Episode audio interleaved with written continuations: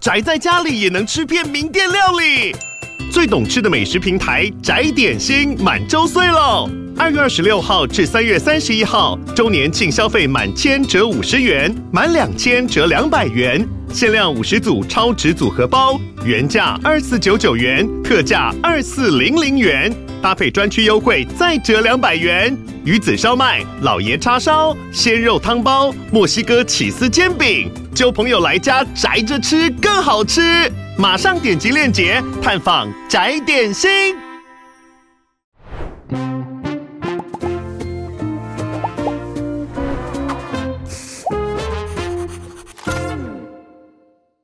好，我是贝贝，我吉娃娃，欢迎收看《匪夷所思》。好。今天这个阿姨想知道，我们要来谈谈台湾考驾照这件事情。OK，好，为什么要谈这件事情呢？这是吉娃娃提供的题目，来跟大家讲一下，为什么你觉得有必要谈这件事情？对，因为其实今年因为行人地狱的事情，那台湾就很多人开始在讨论说，我们的这个道路规划啊、交通规则是不是有一些毛病啊，所以才导致路上状况这么多。那其实驾照也被大家提出来，觉得说是一个很大的问题。就有人会觉得说，台湾驾照好像太难考，导致大家就是随便考到就在路路上乱开，那有一派的人会说，哎、欸，觉得驾照考试很像在考特技，跟实际路况都不符，所以就有有些人觉得很难考，有些人觉得很好考，这样子。对，但 anyway，就是大家就开始讨论说，我们这个制度是不是要改啊？那些考试项目是不是要调整？因为其实这个东西经过蛮久都没有修正，所以大家就会开始在讨论说，我们到底有没有需要要来重新检视一下我们考驾照的制度，这样子。好，那我先问你，你有没有驾照？呃，我有驾照。好，那你觉得驾照好考吗？我个人是觉得还不算难考，而且我当初考的时候是有改过制的，就是我除了就是在场内开车之外，我还要开出去道路驾驶。可是道路驾驶那件事情，我也觉得蛮有趣，是说那个道路其实是呃驾训班会去规划一条路线，你就开着驾训班的车出去啊，大家看到你是驾训班的车子就会闪很远。对，然后其实你也会有机会在考试前练两三次嘛，所以你其实熟了之后，我觉得开上去也没有什么太大问题。所以我觉得它其实对于说你实际熟悉路况跟比如说。训练你的应变能力好像也没有太大帮助啦。对，至于我呢，嗯，我也在台湾考过驾照。你考几次？我考了三次。我真的觉得很难啊！我真的觉得那个非常难啊！而且我觉得重点是，我觉得我考了三次之后，我觉得我还是不是会。终于过了以后，我觉得我还是不大会开。我我真的觉得我驾驶技术非常烂，但是我在美国开的很好。我觉得我也我也不敢讲说开的很好啦，可是真的开了三十年啊。因为在美国没有没有车就没有脚，你非要开不可这样子。所以我觉得经过三十年的演练之后，我觉得我应该是大有进步。所以这一次呢，为了这个题目，我又再去驾训班，我又再考一次台湾的驾照。看看到底会不会过。好，那我们今天就是有邀请到一位驾训班的教练，他叫做黄飞发。那他同时也是台湾交通安全协会的常务监事。那其实他之前也一直有在倡议说，哎、欸，我们这个考照制度是不是要有所调整？所以他今天就会带着范姐来实际走一遍，就是场内考试的路线。好，现在要来看我的开车技术有多好。之前我们先来看一下干爹。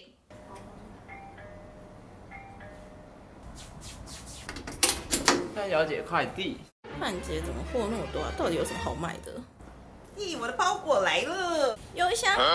范姐，你到底又买了什么？我就本来只是要买洗发精啊，啊，就那个广告就一直跳出来啊，然后我想说看到了两次也算有缘分嘛，啊就，就就顺便也买了。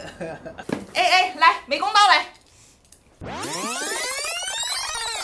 好嘞，啊，这是什么？这是什么？诶，让我来帮你挡下网页上那些万恶的广告吧。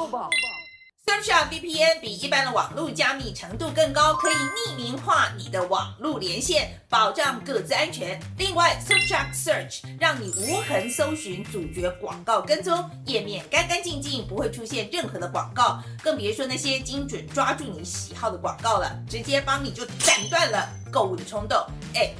像那些包裹，就只是我在看新闻的时候一直跳出来的广告，我要按叉叉，哎，结果呢就点进去看，一不小心呢就越看越喜欢，才会越买越。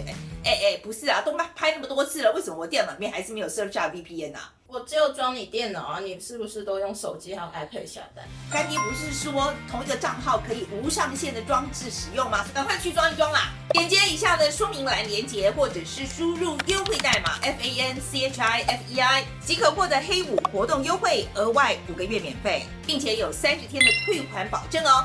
感谢干爹支持我们做更好的节目，我们来看正片吧。我要怎样才及格？要白线以内。这边说明一下哦，就是这跟、嗯、这跟美国不太一样哦，就是你只有一次机会，嗯、修正一次就是要扣八分。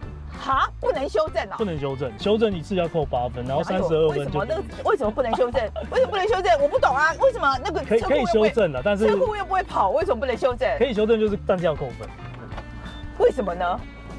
好吧，好吧，不能，不能，我看一下，不能。这个车现在都有照后的那个，为什么不可以？再讲，啊，那好像已经，对，好像好像好像已经失败了，失败了，对。这样一次到位吗？哎，你这样像这样中途停停下来修正就是扣八分，所以这样就是扣了一次八分，对。好，对对。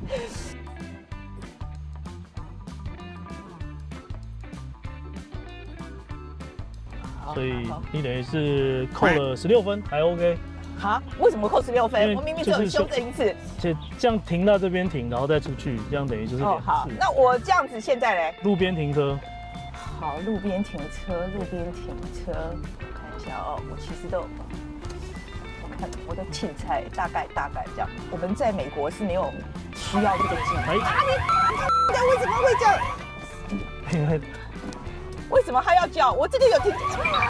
因为，因为你压到线了，对。可是我有停进来啊。哦，因为不太一样的地方是因为就是车子不能被撞到了，所以哦，实际上它是在框框，你必须停在框框里。好了，反正我现在这个又不及格在。哎，你等于两个十六分了，等于就是。那已经已经荡掉了吗？对，就算荡掉。再来就是进 S 型，这是亚洲独有的版本啦。我是不可以压到白线还是黄线？哎、欸，你是不能压到白线。我不能压到白线。开进来，你要整个倒车。哈，还要倒车出去？哎，对对对。哎哎哎哎哎，哦哟，修的不错，修的不错，车感不错。好，然后可以倒车。倒车？那为什么要倒倒车？倒车？倒车？我现在在哪？转右边了，转右边，转这边。转这边。对，转这边。从停车项目是从一开始就。哦哦哦。呃，这个是当初这边这边还是要提醒一下。我我我说实在，这种路有谁会倒车啦？哎，呃，应该说他当初这个科目的设计其实是为什么要考倒车？是他当初原始设计就是要告诉你，其实前进跟后退的方式会很容易让驾驶人产生困惑。好，所以设计倒车要让你了解，就是说，哎，你在倒车的时候，其实方向感是不太一样的。错边了，啊啊啊！就是你可以实际上你可以用转头的方式开车。对呀、啊，可是我你转头方式你要往这边走，就是就是往这边转；你要往这边走，就是往这边转。我现在我要从那边出去啊！对啊对啊！哦，搞了半天在那里。对。因为你要往这边转。哦，是那一边。对。倒退压管是不扣分的，你就模拟自己要离开巷弄了，然后要回到马路上。我巷弄，OK，这是为什么我在台湾都不开车的原因。那个巷弄，巷弄我都不开进去的。好，已经一身汗了。然后呢？然后这边就是直线稳定，直线稳定。哎，红绿灯，OK，没有看到，OK，好，这里要停吗？要，这是平交道。然后上坡起步的，你必须轮胎停在格子内，嗯，就是纵升格跟横升格，就是里面。好，这样差不多吧？好，好，好，然后我就这样。这个叫释放开关，所以手刹车应该是这样啦。OK，好，然后，然后再打回 D，打回 D，然后就直接上去啊。现在，哎呦。对，很好。像日本的坡会设计的比较陡哦，就是让你即便你是自排车，它的马力仍然不足以让你推上去，所以上坡起步的操作还是很重要。我们回来了吗？对，这样就回到。好，那我就停到旁边。对，就停到最左边。我就问一下教练，好，你觉得我的技术还可以吗？技术其实是不错的。是吧？我其实技术还不算吧，我算我呃，有些习惯养成的习惯不太好，对，算是一点点一点点危险的驾驶。总结。这今天算有合格吗？呃，基本上如果按台湾考试制度的话是不合格。好，所以我技术还可以，但是我不合格。对，没错，对。好，好，这非常不合理。那我可以送你一个鸡腿。那我就送范姐一个不合格的驾照。不是，不是说，不是说鸡腿可以换驾照吗？不是说可以吗？现在在台湾考试规定还是很严格的，我们一样不能送。所以鸡腿，鸡腿不能送。鸡腿，鸡腿是不能够换驾照的。黄教练，是，其实今天开了一下哈，呃，我我必须要讲啊，我觉得这个驾照大家在台湾一直在争论说它是好考还是太太好考还是太难考啊。可是我自己就是说，我的感觉这样，我真的也开了三十几年的车子，然后我觉得它最大的问题是它跟实际的路况差别太大。我觉得我们这个考试制度是有很大的问题。呃，这边我必须凭良心讲，就是说，呃，某种程度来讲，我当然我认同，就是那个范姐这边所讲的，就是台湾考试制度设计的问题啊。那我自己其实也在蛮多国家都有自驾的经验。那当然，就是说，有些时候还是必须回到我们，毕竟是在台湾。那亚洲国家跟欧美国家，其实它的道路设计跟这个，就是人民在上面可以容，就是驾驶者在上面容错的时间跟几率是有比较大的不同哦。所以在亚洲国家，大概都会有一个场内的考试制度在。那不不外乎就是希望说，我们这些出。刚开始拿到驾照的这些学生，能够透过一个相对安全的环境，把技术磨练到一定的程度的时候，这时候我们再到马路上去做路考。我觉得技术磨练也要合理啊！我实在是不知道为什么我 S 型还要倒车。我我先讲，日本现在其实已经把 S 型倒车取消了。好，我们当初台湾取消了，对，取消了。日本是取消了。台湾这个考试制度其实是超四十年前的日本。那就我自己所了解的这个设计遗涵，其实就是在训练学生。前进跟后退，它的方向的建构的技能，而且我我也不懂，就是说，比如说像刚刚倒车入库好了，是我不知道我为什么修正要被扣分。日本是允许一个科目修正四次，就是你可以前进后退四次。那新加坡相对，所以人家可以修正嘛？对，他们可以修正。嗯，那新加坡相对是他们是比较科学，我觉得他们这个设计制度就更科学化，它是要求一个驾驶人必须在两分钟之内停进停车格。那你要修正几次那是随便的，但是你一定要在两分钟之内。这比较合理嘛？对，因为你其实是担心挡到后面的车太久，对，对不对？所以我觉得两分钟合理啊。是就是我有个好朋友，他是从他是美国人，然后他来台湾住。嗯、那他现在因为在台湾教书，所以他就是去考驾照，考了十一次，他考不过，他真的很生气，因为他觉得我怎么可能考不过？我开了十。三十几年的车，我怎么可能考不过？他真的考不过。是，后来他就逼不得已，真的来上驾训班。所以他不会开的是口诀，对他看他不会的是口诀。你对口诀的看法怎么样？这个场试制度，这个口诀其实比较大的问题是，台湾的教练驾训班没有告诉你如何应用这个口诀，而不是我教授你这个口诀的方式。OK，他意思说你就背起来就好了。对，基本上现在，可是你要怎么样运用这个口诀呢？对，我在使用这个口诀的时候，我就会统一，我就是会告诉他，你就是要跟掌握跟前车的状况，就是你起始点是永远不变的哦，车格大小会变，但是你跟前车之间开始启动的时间点永远不会变，因为你不会，你不能撞到它嘛。嗯。好，那如果车格窄呢，你就要提早做修正哦，就是转的时候转幅要大一点点。那如果假设你离路边就是这个停车格，路边很窄，那你就要知道说，那我就要提早反向修正回来。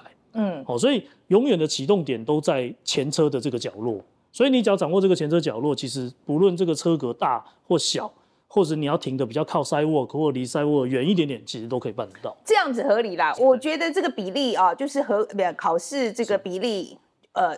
合格比例这个东西啊的设计这样子，我其实自己对这个有一点意见，因为我觉得，比如说它是开车工具，我我把这个视为一个基本技能，像是游泳一样，是好，就是说你你必须，尤其在美国，说实在，你没有车没有开车的技能的话，这个是你有可能会饿死的，因为你你就没有工作可以做嘛，哦，right，所以我觉得这是一个基本技能，所以我觉得应该是他只要。符合标准。今天我们讲就是说，它不会造成其他人危险，它有一定的速度，是就应该让它通过，而不是说我一定每一次都要刷掉，比如说百分之三十的人好了。是，我觉得这是这个这个设计这个出发点是不对的。其实我近期我其实也有抗胜这个抗胜，所以我在任何的公开场合，其实我也都讲过，我们台湾目前的设计是场内我们要求所有学生要一百分，但是我们反因为整体的设计上课时间是固定的，就是三十五天，好，三十五个小时，那反而我们压缩到了很多在道路上实际上开车的时间哦，开车时间，而我们都着重在场内。那道路的设计是其实反而是整个课程设计里面最重要的哦。因为场内一百分不代表你到马路上开车，你怎么去跟其他的用路人去做共同去分享这个道路的使用，怎么去实践这个对法规的落实？其实这个对于整体的安全行为，呃，整个交通安全来讲，其实它的帮助会比较大，而不是场内一百分的。对啊，考驾照的时候，是不是很多考官就是教训班自己的教练？对，没错。是是。那这样子不会有问题吗？这个制度是从日本发展起来，他们叫一个荣誉制度，就有点像是以前，像我以前是念军校的，嗯、我们那个年代，我们一直仿效想，我们想要跟 West Point 一样，就是我的学生都非常有荣誉感，我们都不会作弊什么。可是。在台湾这个现实上，现实上是做不到的，对，现实上是做不到的嘛，所以这个制度是有问题的吧？所以在我觉得至少要是至少要是你的学生我来考，我的学生你来考吧。我觉得这个怎怎么会是？啊，目前是有这个制度是有，oh, okay, 但是、嗯、但是必须讲，毕竟这些考官也都是驾训班聘请的员工。大家也都认识，对，okay, 所以在某种程度来讲，嗯、你要硬抓下来，其实你对于其他同事不 OK，不 OK，不 OK，这个不 OK，这个不 OK，这应该要改，这个应该要改。哎，那我有听说，是不是有些驾训班会说，学生如果考不过的话，教练会被扣薪水？有没有听过这种事？我们是属于一个叫做承揽制，就是半承揽制、责任承揽制的概念啦。当然，责任承揽制在劳基劳基法里面有比较解释，就是说你基本上你的基本时薪必须高于。一百七十五哦，那这样可以。那所以某种程度来讲，呃，某些驾训班的老板会因为学生没有考过，然后就予以先，比如说先把这个一半的这个这个薪水人头费先把它克扣下来。那等到这个学生辅导到过了之后，再把这个剩下费用再补上去。所以基本上就是要包过嘛。因为当初台湾在设计这个制度也是抄日本，日本就是包过。哦，oh. 对，就是我缴了日本，但日本很贵啦。日本你要通过一个考试，你可能要花三十万日币，你才能拿到一张驾照。嗯、但是很比较麻烦的地方是，台湾其实台湾的收费是相对于日本是低太多了，三四差了四倍以上有。所以呢，日本的老板是没有过，但是我们呢会不断让学生去复训，然后教练也还是会有终点费。那台湾就变成说，你没有过，我也没办法跟学生再收钱。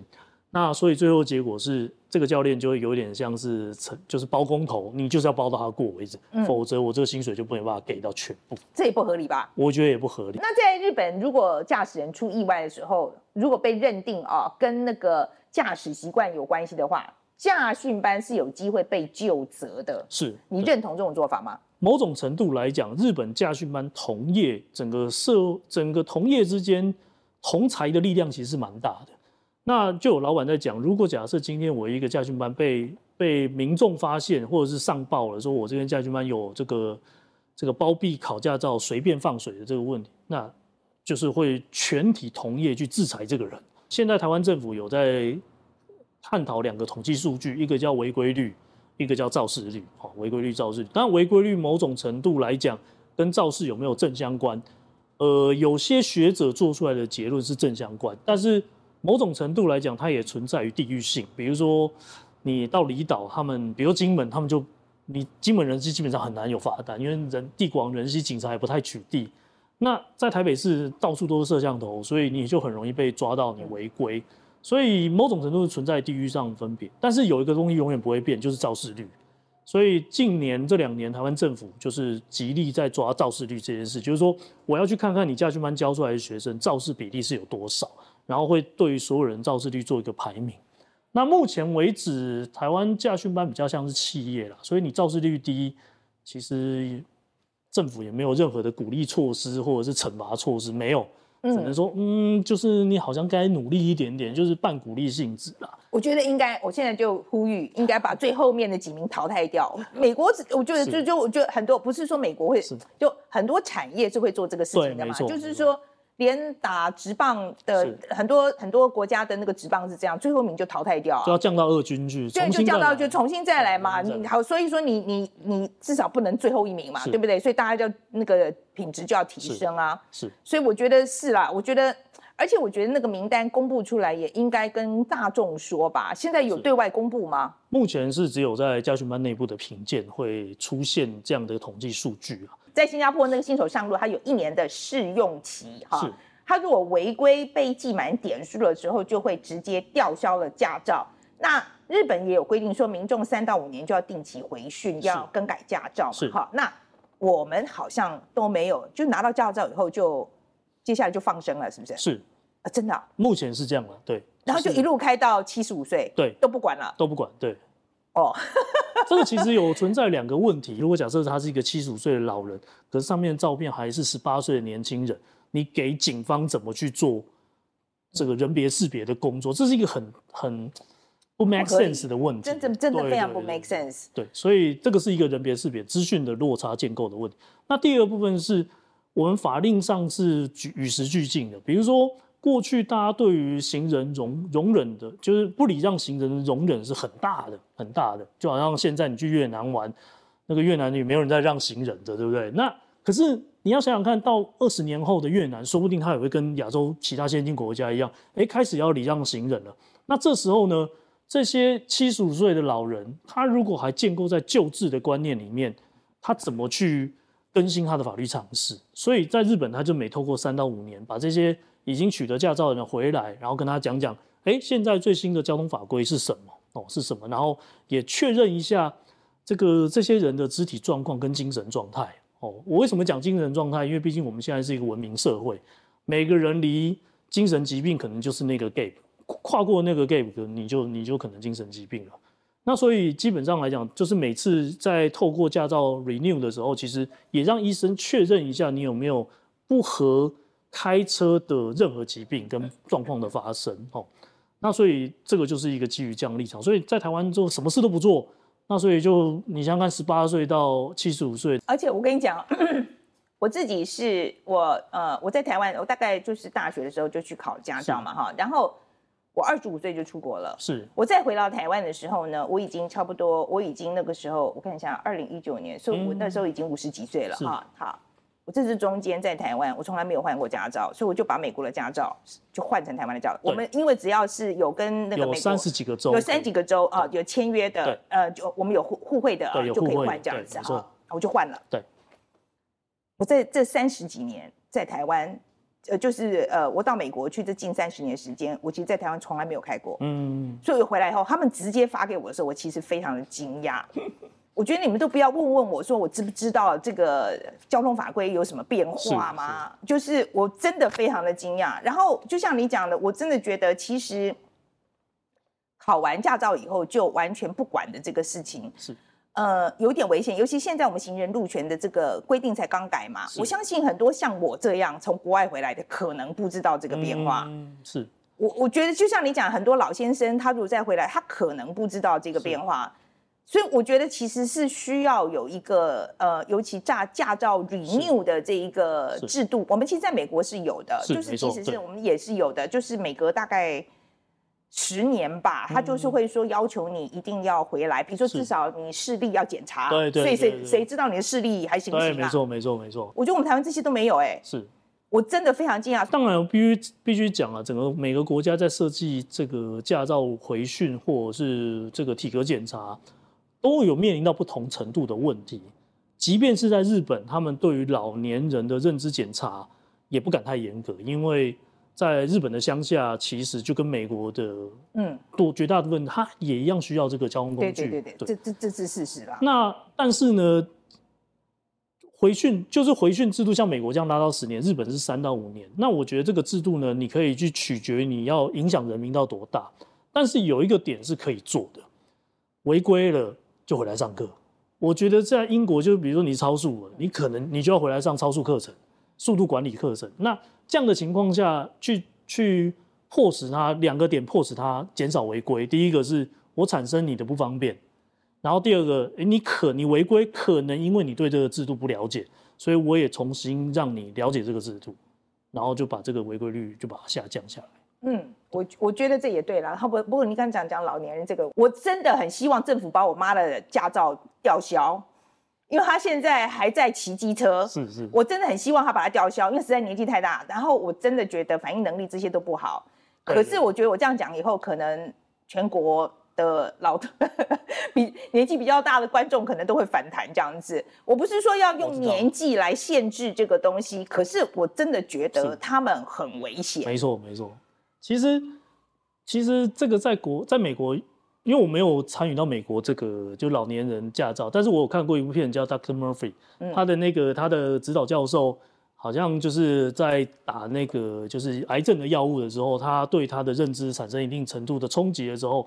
哎，美国的医生是会要求，因为你产生冲击了，你必须把你的驾照缴回，或者甚至通报给监理单位，哎，要把这个驾照暂时先取消掉，等到你这个药物使用完毕了之后，你才能把这个驾照取回来。那在台湾目前为止，所有的医生都不愿意去承担这件事情，哦，他们不愿意去面对群众的压力啦，所以。精神医生，你不能说医生说，我说呃，就是说啊，你这个你现在这个状况已经不适合开，他他不愿意开这个，他不愿意开这个证明。嗯，精神疾病啊，或者是老年的认知功能退化，都一样，都一样，都都不愿意去承担这个问题。你觉得我们台湾人普遍来讲，驾驶习惯好不好？呃，驾驶习惯普遍来讲，我必须讲了，就是在多数百分之七八十的状况是 OK 的。哦，就是相对于真的，相对于这些先进国家，我觉得多数的情况下是还好，但是百分之三十是我们对法令其实认识度不够。那这个问题就回到第一个问题，就是说他很松散，所以拿到驾照，他对于交通法规可能讲白了，就只有在我设定的路考试的路线里面，他很熟悉。可是呢，过了这个考试路线，他该遵守的交通规则，可能他就不知道了，他就不知道了。然后呢，交通规则都不知道，都不知道。哎，这个范姐不要不要惊讶哦，我教了很多警察，就是警察的法规课程。大部分人其实对法规是不认识的，对，没错。我们的警察对于交通法规 也不认识，对，你是这个意思，没错。所以你去他们上课的时候，你也发现他们真的是这样。他们就是有点在做中学，就是说我警校毕业，可是我是行政科系，那我就变得是我在工作中去学习理解这个法令，所以每个人的理解都会有点落差，而且。台湾是从处罚条例发展出的法令，所以它对于真正在执行交通细节，其实是那个道安规则，就是怎么去运作这些马路行为，其实是运作规则，而不是处罚条例。处罚条例就是很明白，你犯错就罚多少钱，犯错。那这个犯错例后面的背背后意涵，它其实不不完全是清楚。哦，他就我不，他不，他只知道这样子就要罚，但他不知道为什么要罚。对对对对对，嗯嗯。所以就常常会有这个问题。就是有一个网红在我这边考了驾照，那他本身不是台湾人，他是香港人。他第一天来这边报名的时候，就看到那个模拟机很开心，因为想说有的像电玩一样啊，电玩出身的嘛，就刷了两下题目，哎、欸，没想到就九十二分，高分通过。哇，OK，所以他完全没有读书，完全没有读书，所以就考过了。对。就就通过模拟机了，就通过模拟机，为什么呢？为什么？香港的整个交通制度其实是有一定程度是承袭了英国制度，好，所以英国制度里面，在国中小、欧美里面，在国就是学校阶段，其实学校就必须上很多这种交通课程哦。那第二个部分是考照的部分，也相对很严格哦，就是会落实这些交通法规的教学，然后而且在马路上的道路考照的时间。不是像台湾只有十分钟、二十分钟，在在美国道路考照可能就是要半个小时到一个小时，你要完完整整去 run 个一圈高速公路，一般平面道路都要走完，你才能取到这张 license。所以他对于法规的认知是全面性的哦。那台湾只考十分钟，那相对就是很局部性的、很局部性的。那第三个就是，呃，每到马路上之后，你你只要是人都有犯错的可能。诶，在欧美在犯错，你就是要回来上这个。这个违规课程、违规再教育的课程，那不外乎第一个让你产生一定程度的不不方便，那第二个部分也重新让你去检视你对这个法令的了解有多少哦，多少。就好像举个例子啊，台湾最近有个法令刚过，就是超速达到四十公里以上要被吊扣车牌哦。我身边还不少朋友中奖了哦，真的、啊，真的真的，还不少朋友就是整个车牌要去扣半年。他们在抱怨啊，啊，这个规定怎么忽然出现了？我就回过来我说，其实这个规定是今年一月就公告了，是七月才执行，还有半年的公告期哦。你自己犯这个错误，其实是有一点点，就是自己忽略这个细节啦。我们自己，我们自己教练本身来讲，我们对驾驶技术都有一定的程度的了解。我们有一次看到一个教练，他超速四十一，我马上叫他来，我说：“你这张牌七月以后你就是吊照。”我说：“那你怎么办？”对，所以我们自己内部，我们自己有些时候同侪，我们自己都会去 challenge 这一点。嗯嗯。所以，但是我必须凭良心讲，台湾就是就是宣导不足，上课不足，所以大家长时间都不知道这个规定，然后大家触法了才发现啊，我。原来现在罚得这么严重。那我们今天谈到很多是驾照制度的问题嘛，是，所以我们现在我们台湾这个道路事故啊，你觉得跟驾照取得太好取得有没有正相关？我们目前台湾取得第一次就是进驾训班通过考照，大概百分之七十人一次就拿得到，就是在一个月的训练期一次就拿到。那在欧美或日本。来讲，这样就讲这日本、新加坡来讲，哇，大概需要三到六个月以上的时间，他才能够取得这个驾照。但他取得驾照不是说哦，我什么科目都通过考试，他是有个教练会每个科目都去评比，你不行，我可能就会把你留下来再训练一下下。那这样的建构下，我其实不是在教你通过考试，而是在教你怎么样去真正教你怎么样开车。对对对对，每个阶段每个阶段该做的事都要做到对，做到好，你才能往下一个阶段走。那法规也一样，在台湾的法令是允许学生没有上法规课，缺课三分之一还是可以拿到驾照。那在日本呢，他连一堂课连迟到都不行，就跟大学修课一样，你迟到了，教授就这个这个学分就不给你了，你就要重来。那也基于这样，所以台湾就变成说，我们驾训班也常常没有强制力对学生要求说，你一定要来上课哦。你不上课，我不发驾照给你，我不让你去考试哦。这种情况下，只要他去申诉一下哦，通常台湾的政府都会选择妥协，你就是要啊，就让他拿个驾照吧。听说政府现在有规划要精进汽机车驾驶考验制度啦，哈。是。但是我们同事就听到说，这些改革方案听起来都治标不治本。呃，我我不知道业界怎么看这些制度。应该说是这样啦，就是说道路训练是这样子。真正来讲，其实就回呼应，就是范姐一开始讲的。嗯，今天不论你场内考得多难，最终你都要去马路。所以呢，近年政府就这也算是我那时候跟公民团体一起去跟这个公路局倡议的，就是说我们应该让我们的道路考验符合现实。好，那现在的制度是短短的十分钟，那十分钟对我来讲，它比较像是路感的建立，它对法令的落实还没有办法达到百分之百。那现在公路总局就说啊，那我就增加考第二条路线、第三条路线。那这个其实就会建构在后面的历史意呃背后的设计意涵，就是说我多设计一条道路考试路线。那相对之下，目前在我相信观众朋友都有曾经上过驾训班，通常一条路线的熟悉跟落实，大概需要四次道路驾驶即可达到这个这个水准了。大概在一个小时到两个小时的练习，即可满足百分之七十的人，呃百分之八十的人通过这条路线。那如果假设政府今天又丢了要求，驾训班要业者要丢第二条路线、第三条路线，也就是说我，我我的训练时间就会从两个小时到四个小时，还是可以维持在百分之八十到七十人通过这样考试。嗯、那这样的情况下，我让他在道路的时间越长，他所能够面临的道路环境跟风险跟遇到的突发状况就会越多。那未来这个驾驶人进到马路上的时候，他就更有余裕去处理各式各样不同的状况。这个合理啊，是就是多多一点道路设计，就是可以考照的这个路线，我觉得这个 OK 啊。反正我意思就是说，把它放到路上去的时间越多越好了。是是是，这个我们同意吧？所以目前的确就是照范姐讲的，目前政府的设计其实都往这个方向走。嗯嗯，即便像机车考试也是一样，就是说。呃，目前是大家百分之现在所有人考到机车驾照都在场内，可是呢，很多人像那个 YouTube 上面很多影片，一离开监理站就撞车的影片还不在少数哦。哦天哪，OK 好。但是呢，这些人他还是有驾照，因为他是离开监理站才撞车的嘛。所以呢，现在政府就说，那与其这样，我们不如把他真的带到马路上去去练习哦，即便他出意外，也是在可控的范围。哦，出意外总不能让他到马路上自己出意外来的更好嘛？所以目前大概都是朝向这个方向。这个这个合理啊。好了，那你现在觉得你自己的观点来看，你觉得我们现在这个考照的制度最需要改进有哪些？嗯，考照制度第一个还是一个收费啦。台湾的民众想要有更好的学习环境跟品质，其实这个建构是就是这个费用啦。所以你觉得费用应该提高一点？费用基本上也要提高到一个合理，但我们不是说我们要让家训班变暴利哦，这个我从来不觉得。一个正常的企业循环跟社会循环，合理的利润必须存在。第二部分是还是民众啊，民众自己到底希望台湾变成什么样的国家？我们现在就在一个交通的十字路口，我们的民众想要往便宜取得驾照，那我们就是往越南方向走。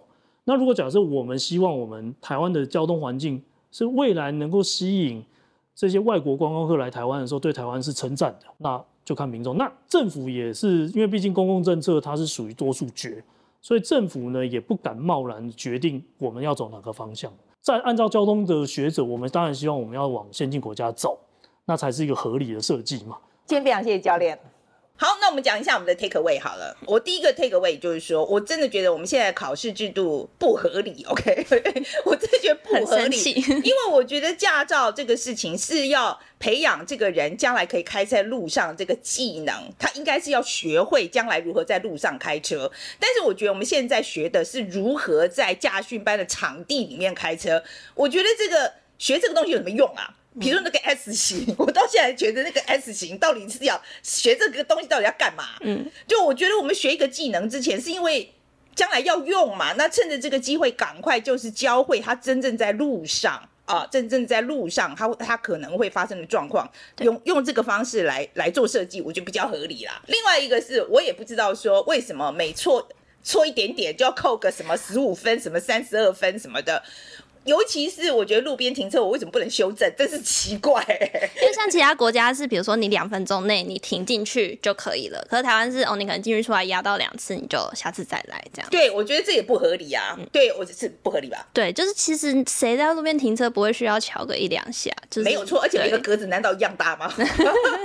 没错，每个格子都不一样吧？啊，那你觉得嘞？对，就是讲到格子不一样，就想我就觉得我很想讲的是关于口诀这件事情。虽然刚刚教练说你学了口诀之后，你大方向会了，其实你在不同的状况下是都可以运用，但我觉得根本不可能。就是谁会在路边，就是比如说你在购物商场停车的时候，还在那边想说好，我要对齐这个，然后开始左三圈右三圈，就是你根本不会用到。所以我真的觉得最好的方式是你不要再教口诀，因为我觉得你越教反而会是让那些依赖口诀的学生更不会开车。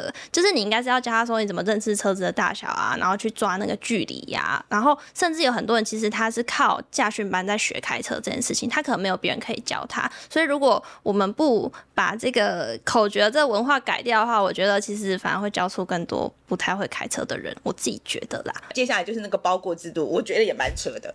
我觉得每个人在开车的时候，就是有些有些人就是特别笨，那有些人就是很特别。学会学得很快嘛，对不对？我就不知道为什么那种特别笨的跟很聪明的，他明明需要的时数就比较多，为什么大家缴的钱是一样？我这是非常不合理啊！你说要加价，就是加强教育这样子。我我觉得是嘛，他开不会，他学不会，要多多要要多时数的，那就应该要多缴一点钱呐、啊。这个我觉得应该要嗯。因材施教，我也就是说因材收钱，我觉得是必要的。我自己是觉得可能要有一种所谓的劝退制度，因为我不知道如果这个人他真的是超级没天分，欸、这样子，可是我这样有可能会一开始就被劝退的那一种。你知道，像德国是你考超过五次，他就不准你再考。那我还好，对，所以你只有三次，你还要在范围内。就我一直说，如果他真的很没有天分，就是好像感觉出去一定会变。非常危险驾驶的人，我们是不是应该要劝退他说，哎、欸，还是你改骑脚踏车，或是坐公车，或是其他交通工具，就我们不要开车了。我是真的觉得这个制度不大合理啦，而且真的很老了嘛，该改了吧？嗯，就是已经几十年都没有改过，我们该改了吧？比如说那 S 型在日本都已经拿掉了。嗯，没错，其实政府有要。政府有想要改的啦，但是之后不知道会怎么样，就是看他之后执行的状况这样子。好了，那今天欢迎大家啊，也来分享一下你考驾照的经验，OK？哈，或者是你觉得有没有人就是不应该上街去开车的这一种哈？比如说像我妈。哎、欸，好了，阿生，那个你的 IG 工商时间，你们的 IG 现在到底怎么样？我们要连续推播一个月吗？就是呃，我们团队的人每一个人都有创了 IG 账号，所以欢迎大家追踪这个、这个、这个。还有就是我们 TikTok 的这个 KPI 的这个时限快要到了，所以我们的后置非常的火烧屁股。大家请乖乖就是去追踪我们的 t 头就是拯救他的奖金。对他的年终奖金就看这个 TikTok 有没有冲到那个 kpi ok 所以大家赶快去帮他加持一下好吗？喜欢我们的节目的话应该要点赞分享的内。谢谢大家。